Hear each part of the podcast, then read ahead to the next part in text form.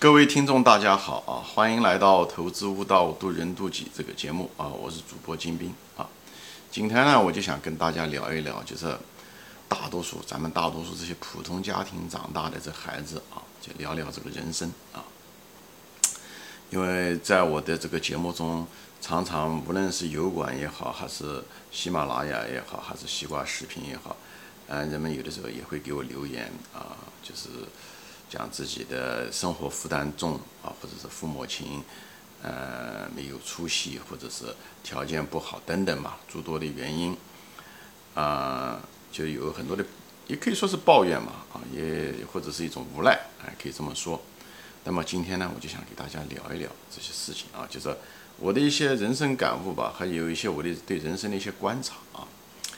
那么很多人很羡慕那些就是有钱的家庭啊，富二代啊这些东西啊。啊，怎么说呢？啊，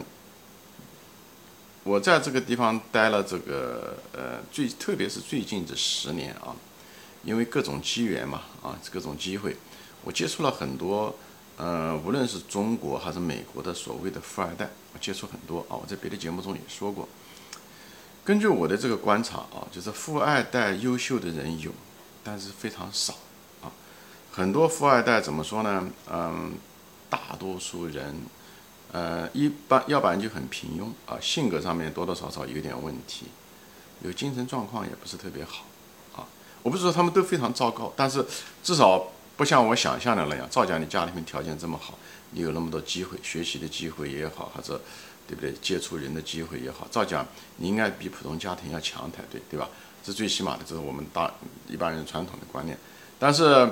呃，比我想象的糟糕啊。要不然就一些不好的习惯，我不说每个人都是这样，这样的话对很多富二代不公平。有些富二代很优秀啊，有些富二代很优秀，所以每个家庭和每个家庭不一样，富二代只是一个统称而已。每个富二代跟每个富二代不一样，但是总的来说，我的感觉他还不如普通家庭，啊，有各种各样的原因，我这地方就不展开说了啊。那么这两个富二代有个什么特点呢？我就给大家说一下。呃，中国的家庭的富二代呢，因为他们都是白手起家的啊，所以呢，嗯，很多富二代其实。呃，特别在这边读书的、留学的，他们都学的这些金融啊、商业方面的东西。其实有些人并不喜欢啊，有些人并不喜欢，但是因为出于父母的这个压力，啊，要继承家业也好，还是怎么样，或者他们对本身就对商业很感兴趣哈，所以呢，最后就强迫自己的子女，或者是影响了自己的子女吧，选择了一条路。其实他们并不是很自愿的啊，至少不是发自内心的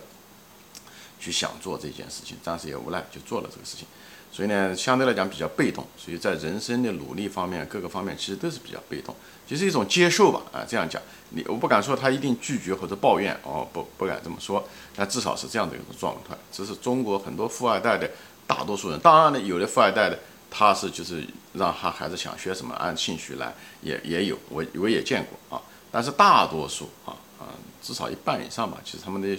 选择很多都是出于家庭的考虑啊。其实这说白了，这是一种人生的一种缺失啊！你因为像我们普通家庭的时候，我们选择的时候，可能就是按照基本上是按照我们的兴趣，一个父母也不懂，对不对？呃，我们就是觉得应该人生应该怎么样，我们就怎么样去做去，对不对？虽然我们条件差一点，但是父母亲至少在这方面不是那么强势啊，不是那么强势。当然，家庭普通家庭也有父母亲强势的啊，在这方不排除这种东西。啊，以后美国的富二代呢，他有个特点是什么呢？就是，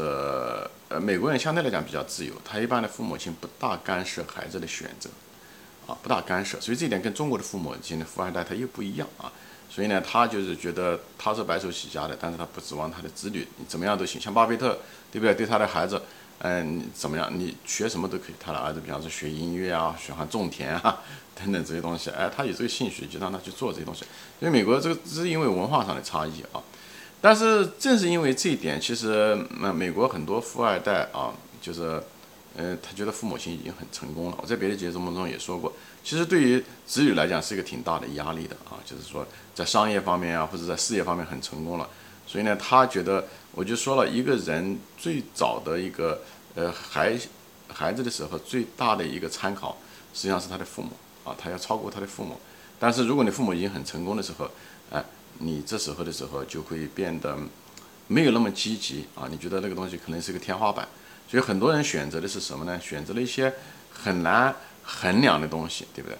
嗯，比方艺术啊、音乐啊这方面的东西，嗯，多。也有人学科学啊，有的人也有的人想成成为工程师，但是他们就是纯粹是兴趣。往往这一类的人，他成为嗯那种工程师啊，做科研啊，往往是有很好的成就，因为他不需要靠这个养家糊口，他是真的对科学好奇啊，或者是工程啊，就有那种天然的好奇，他没有生活的压力。往往这种人在这个方面，嗯，成就了很多啊，也有这样子的。但是还有相当相当大的一部分人，他们做的是什么呢？就是既不是科学，也不是工程，因为这种东西它是能够，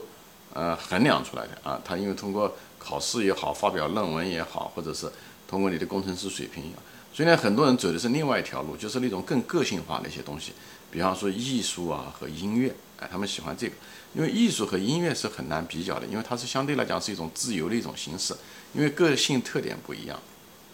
所以他们就追求这个这个东西，艺术和音乐也其实更接近于人性本身的一些东西，对不对？因为跟谋生没有什么关系，所以呢，很多人在这方面很有兴趣。但是艺术和音乐有一个东西，就是啊什么呢？一个最大的问题是什么呢？就是它需要很多的创造力，很多的创造力，而这种创造力人很多情况下呃都不具有，所以呢，很多人就是依赖于什么呢？就是依赖于毒品啊，呃，或者是喝酒吧。这么讲，就是对这个 substance，就是这种英文叫 substance，就是这种物质化的东西，烟酒或者甚至是毒品。所以搞艺术、搞音乐的人，我讲的音乐可能不是那种古典音乐，就是那比方摇滚乐啊，或者那种自由派的那种各种各样的呃音乐，就是他这方面的时候容易进入，而且他个圈子就是这样子的一个圈子，就是吸就吸毒的人比例也很大。所以最后的时候，艺术音乐没学好，就沾染了这一大堆的这个不好的习惯。本身又有钱，所以容易买到买毒品，而且他可以付得起。你没钱嘛，你也就付不起毒品了。所以这种情况下，有钱真的不一定是一件好事情。有本身那个圈子都是那个圈子，艺术音乐本身就容易沾染上这习性，所以很多人最后过得不好啊，就这样。所以中美富二代这种现象还是挺普遍的啊。当然也有很杰出的，比方说说。现在的川普，对不对？他就是富二代，他父亲就是个纽约的一个房地产开发商，对不对？以后他在他的父亲的基础上，他把房地产做得更好啊，就是把那个房地产做的规模比他父亲大了更多啊。当然了，中间也破产过好几次啊，但是破产了以后再起来，起来了以后再破产，因为这个房地产周期导致了他这个样子，所以他是屡战屡败，屡败屡战，对吧？这就跟他选总统一样，他选了好多次，就是这次哎，总算给他搞对了。也是一样，所以富二代也有很优秀的，也是希望能够在商业上也有成功的，也有，但这个比例相对来讲小很多啊，就是因为父母亲给他的这个天花板。还有一个共同的一个特点是什么呢？就是，呃，很多富二代因为父母亲创业嘛，对不对？就是其实没有太多时间留给孩子，嗯，特别是父亲，所以在家庭教育上面啊，就是，嗯，父亲可能忙啊，或者是忙于应酬啊，特别是中国的一种环境啊，所以跟孩子交流的少，哎，孩子的时候可能是个成长期。就失去了这个时间，而，对吧？最好的老师，实际上一个人成成长的最好的老师是父母，而且很多情况下，特别是人生观、价值观，父亲的影响更大。而这时候很可能父亲在外面创业或者是挣钱是非常忙的时候，所以没有时间来顾暇他的孩子，最后孩子在成长上面就出了问题。表面上父亲觉得，哎，我这个奋斗也是为了家庭，最后的结果是，他连那个父亲最基本的责任都没有尽得到。所以这种。比例也挺大的，我不说每个都是这样，有的父母父亲非常虽然很对吧，很在外面很忙，他再忙他得回来跟他孩子吃一顿饭，跟他孩子在一起，哎嗯嗯，跟他孩子一起交谈啊，这也有啊，但这个比例毕竟少，因为毕竟人只有二十四小时，所以这样的话就造成了很多的就是，呃，无论是父子家庭之间的这个有这个隔距啊，或者是孩子有心理上的问题啊，因为在那时候。嗯，是这个时间窗口，是一个心理上的一个时间窗口。你说错过了，他就错过了。所以这种这种东西都是很多普通家庭，嗯，你没有嗯接触到。因为很多普通家庭都是一个他一个正正常的一个职业，对不对？当然也有家庭是忙于这种生计，非常底层的家庭也没有时间，或者说父母亲也没有那个水平，也导致了孩子，哎，他的那个受到的那个嗯，对吧？就是没有机会能够成长。或者说很多心理上的心结没有解决，跟那个富人家一样，这个结果也是一样的，这也有，这不是。但是大多数普通家庭就是一种中产家庭，毕竟他有个朝九晚五，对不对？他回来以后，哎，他虽然过得不怎么样，但是不像那么富人那么有钱，但是他有时间，他可以跟他的孩子，他有时间观察他的孩子，他也有时间回答他孩子的问题，哎，以后跟他孩子在一起分享，可能这个机会就会多点。所以呢，也许中产家庭的那种水平没有富人那种啊那种，但是那些那些有钱人啊，或者是那种创业的人，也许能力很强，也知识面很广，但他没有机会跟孩子交流，最后的结果呢，啊，就是错过了这个机会。其实人生，我觉得家庭还是很重要啊。虽然家庭将来会消失，但至少我们这个年这个时代，家庭还是人生的一个很重要的一一部分。所以这个东西赚了那么多钱，最后把孩子给搞，嗯，对吧？没搞好，我觉得是本末倒置啊。所以在这方就随便聊，我就是说那种真正的，你要是真要是生活在那个富有的家庭啊，你们可能很多人，嗯，普通家的嗯子女可能觉得羡慕，其实你不一定。你要真正活在那个年代，呃，活在那个家庭氛围，你可能你你不在其中，你不知道这中其中的苦处啊。我不知道每个家庭都是这样，但是这是个大概率。是一个啊事情，虽然他们条件表面上很好啊，没有房贷的忧虑，但是嗯，他的空间少了很多。所以，而且人生嘛，其实就是一个修行啊。每个人都需要做出自己的一个选择，就选择你的事业，对不对？这种事业只是你一个道具，实际上是来提高你自己的。如果你对吧，你父母亲已经做得很好，其实你在这方面是人人都是要有压力，在至少是开始的时候，就像我们高考学习一样的。实际上并不是讲有压力你才开始，以后有了之后你才觉悟，再主动的才去学，是这样的一个过程。他开始的时候，哎，那像你小学的时候，一年级、二年级，你那时候哪想到能高考呢？都是父母亲给你的压力，同学给你的压力，对不对？老师给你的压力。以后慢慢你明白的时候，你才知道哦，高考以后还有更好的人生。那时候可能更变得更主动一些。所以开始的时候是需要有一定的压力，但是那些富家子弟可能 他反反而压力上面会小一些。因为他没有那种，对不对？为了生存而而嗯那种生存的压力，所以呢，他就很难去主动的想真的想去获取知识啊，锻炼能力啊，啊，最后慢慢的，对不对？你的精神上面的提高啊，或者心灵上的提高啊，等你物质丰富了以后，所以他就缺乏一番这方面的过程，啊，而普通老百姓呢，因为父母亲没有无法给你提供更多的好的东西，对不对？除了一般的情况下，给你买个首付吧。房贷的时候给你一个首付，剩下的基本上都是要靠你自己想办法去奋斗，对吧？所以这个过程中的时候，你实际上是有很多机会，虽然承担了压力，当下的时候确实承担了压力，但这个压力真的不是一件坏事情啊。就是你你天天就去动脑子去想呀，不断的思考啊，对不对？不断的去找出路啊，学更多的东西啊，对不对？等等这些东西，这个实际上就在这过程中把你能力培养出来了，而且也你也把你这种精神奋斗的精神传递给你的孩子。如果你很优越，各方面。你这种你就没有奋斗的过程，你没有奋斗的过程，你只能把这奋斗的精神传递给孩子呢。人生到这世界上来就像一场游戏，坐着来是最没有意思的，啊，或者是只是享受这个物质是真没有意思。表面上看去还可以，但是实际上吃多了也会腻的，啊，也也会腻，就是这样子的。所以呢，你跑一圈回来以后饿了，吃这个饭，这饭才香。真的，我这不是鸡汤，就是这么一回事情。我毕竟活了五十来岁。呃，也是一步步的，从一个很卑微的，现在也不算是很成功，但是呢，从这卑微的这一步步走过来，觉得很有意思。我如果再，啊，我如果能够再，嗯，到这个世界上来，如果再来一次，如果重新让我选择，我还会选择在普通家庭的。我是过来人讲的话啊，你也许不一定能接受，因为你受你的局限啊，呃，因为你的年龄的和你的生活经验的局限啊，人就是，嗯，遗憾就遗憾在这个地方，就是。嗯，我们常常被当下的东西所，呃，纠缠住啊，总觉得现在，呃，呃，被困住，觉得我现在想的，我这现在的困难就是未来。我现在，你很难想象你二十年以后的